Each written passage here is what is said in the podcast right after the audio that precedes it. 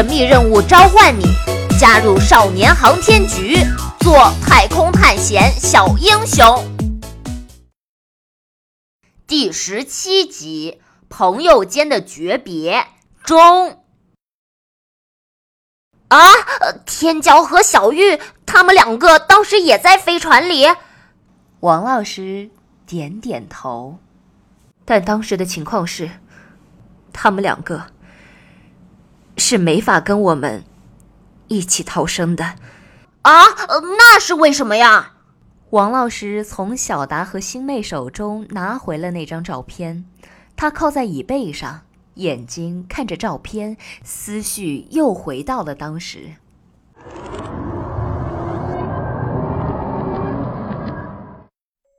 那他们怎么办？看着天骄和小玉，王老师的语气。忧心忡忡，这就是我没有早说的原因。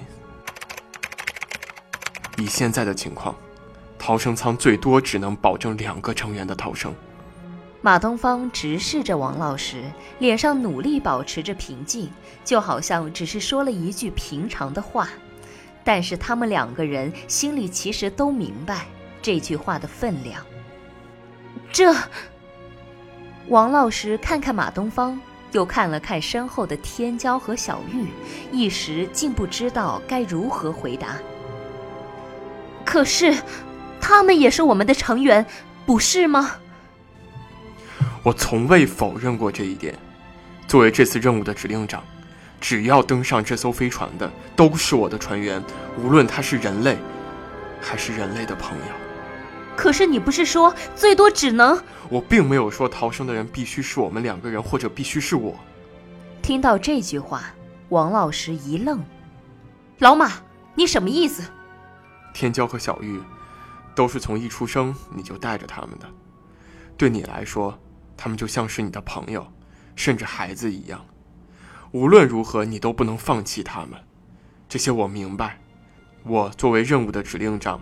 逃生肯定是以保证人类的安全为最高标准，但是今天我想破个例。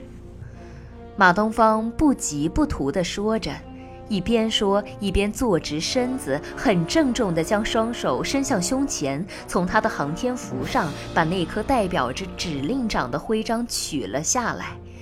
最后一句话说完的时候，那枚徽章已经放在了王老师的面前。老马，你这是？现在你将担任这次任务的指令长，对逃生任务下达命令。你来决定逃生的成员，在你、我、天骄、小玉中选择两个成员执行逃生。注意，这个里面不一定要包括我。这，哎，这不符合惯例呀，老马。这，这我，哎。马东方坚定的语气，反倒让王老师不知道怎么回答。他结结巴巴，看看徽章，看看马东方，又回头看看天骄和小玉。马东方知道他犹豫，拿起徽章放在他的手中。这是命令。哎，可是……就在这个犹豫的片刻，飞船再次发生了强烈的震荡。这一下子把王老师从刚刚那个犹豫的情绪中拉了出来。小王，没有时间再犹豫了，有两个能逃生，总比四个都遇险强。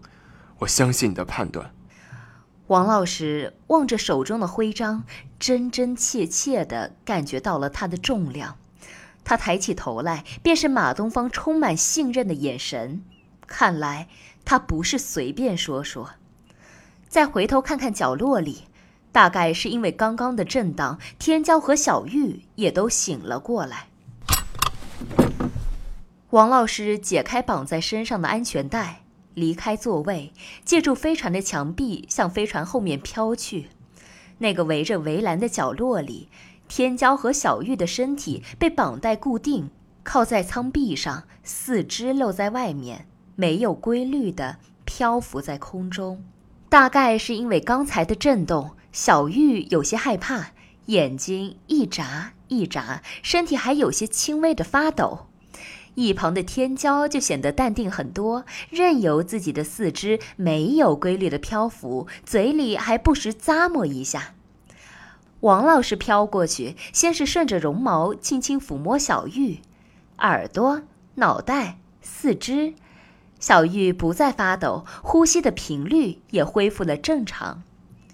看向天骄的时候，正好天骄也看着他，他们两个对视了一眼，天骄便扭动着胖胖的身体想挣脱绑带，还伸出了两个前肢去够他，做出了一个拥抱的姿势。看到天骄的样子，王老师鼻子一酸，再也忍不住，他也伸出双臂向天骄靠近，眼泪慢慢的凝聚成了两个豆子那么大的水珠，挂在他双眼的两侧，随着移动，终于离开了他的脸颊，漂浮到空中，映出了他和天骄抱在一起的身影。转身回来的王老师眼神中已经多了一分坚定，他迅速坐回驾驶座，扣好了安全带，并把那枚指令长的徽章端正地扣在了自己的胸前。航天员马东方，执行逃生操作。小王，这是命令。是，各逃生成员安全措施检查正常，逃生。马东方的手。停在了逃生按钮的上方，看向王老师。王老师双手紧抓着扶手，冲他点了点头。执行。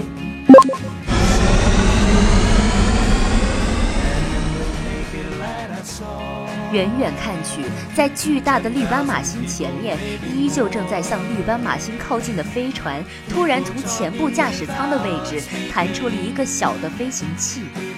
巨大的火焰推着这个小飞行器，逆着原先飞船的方向向相反方向急速前进。飞行器中，马东方透过后视窗，看着飞船越来越远，越来越小。回头担忧地看了一眼的王老师，想张嘴，却不知说什么，便开始专心确认仪表盘上的各项数据。王老师靠着靠背，呆呆地望着前方，末了闭上了眼睛，眼角的泪再次离开脸颊，漂浮到了空中。